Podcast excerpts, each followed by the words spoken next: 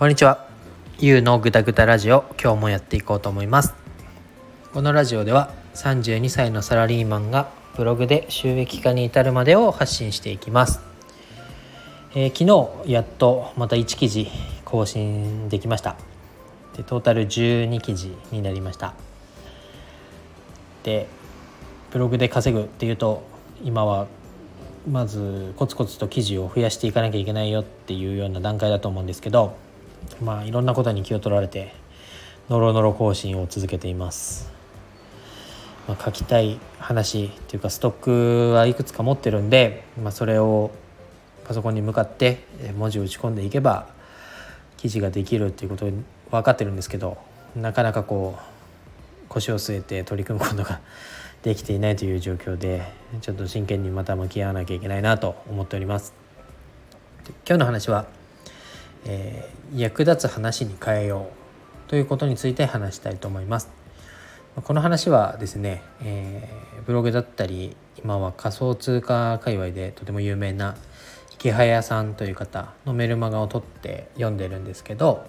その中で話されてた内容です。で役立つ話に変えようっていうのはどういうことかというとまあ例えば芸能人とかのブログで、まあ、今日は休みだから公園にピクニックに行ったよとでお弁当も持っていきましたで公園に着いたら敷物を忘れたガーンみたいな感じで思ってたんですけど、まあ、楽しく過ごせましたで夜はいつもの馴染みの居酒屋に行って美味しいものを食べてとてもいい休日になりましたよっていう文章が、まあ、書いてあったとしますね。まあ、これを芸能人がやるから呼んでくれる人がいて、まあ、そういう生活したいなとか私もこういうものを食べたいなとか思う人がいて共感を生む。っていうような、まあ、流れというかそういうのは効果が効果がというか読まれて誰かの役に立ってると思うんですけど、まあ、こんな話をまあ、私が記事に書いたところで一人の32歳のおじさんがこんな過ごし方してるんだって誰も興味を持ってくれないと思うんですね。でただ池早さんのメルマガではこの話を、まあ、役に立つ話に変えようっていうような内容でした。まあ、どういうことかというと、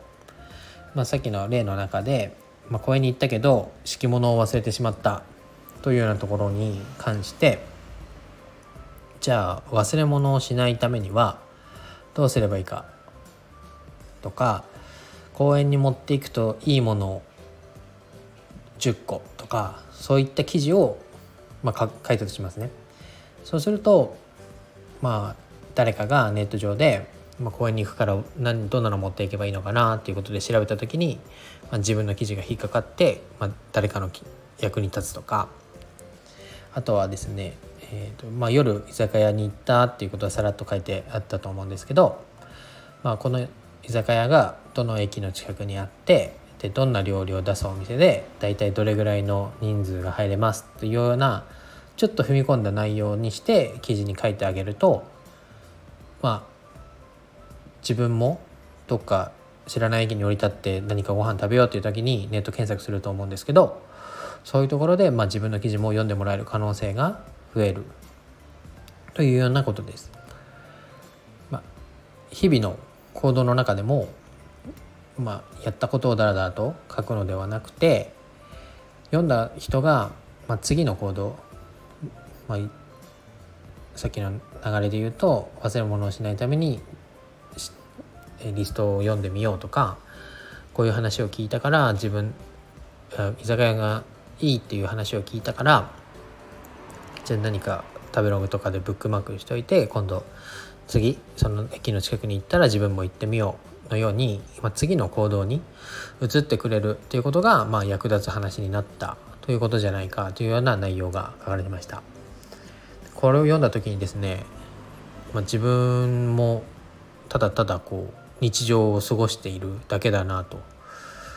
誰かの役に立つ記事っていうのが一番、まあ、読者にとっても Google さんにとってもいい内容の記事だよっていうのは分かってたんですけど、まあ、こういう考え方というのがあるなということがまあハッとさせられたという感じですね。なのでさっきの、まあ、例でいう公園に行ったよっていうところでも、まあ、私も子供が今2歳なので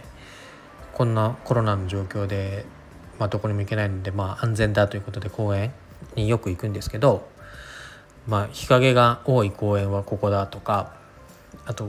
まあ、雨が降ってたら遊具とかできないんであとは芝生の公園だと足が濡れちゃうんで砂利の公園はここだとかいろいろこう状況に合わせて行こうっていう公園の選択肢みたいなのは頭に持ってるんですけどそれを実際に文字に起こしてでブログとして公開すればきっと誰かの役に立つ内容にはなるんじゃないかなっていうようなことがこの記事を記事じゃないメルマガを読んで、まあ、感じました。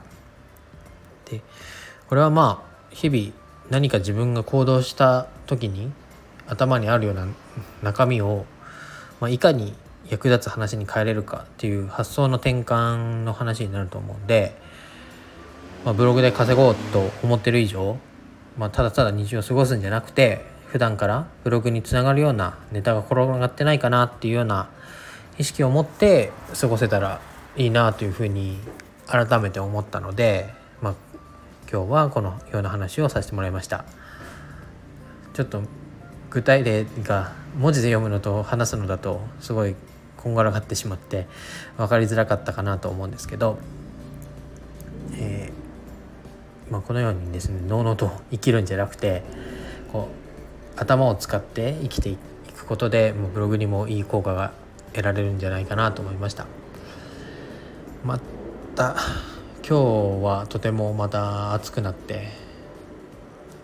昨日までの寒さは何だったんだっていう感じですけど今日も隙間時間を見つけてコツコツとブログ頑張っていきたいと思います以上です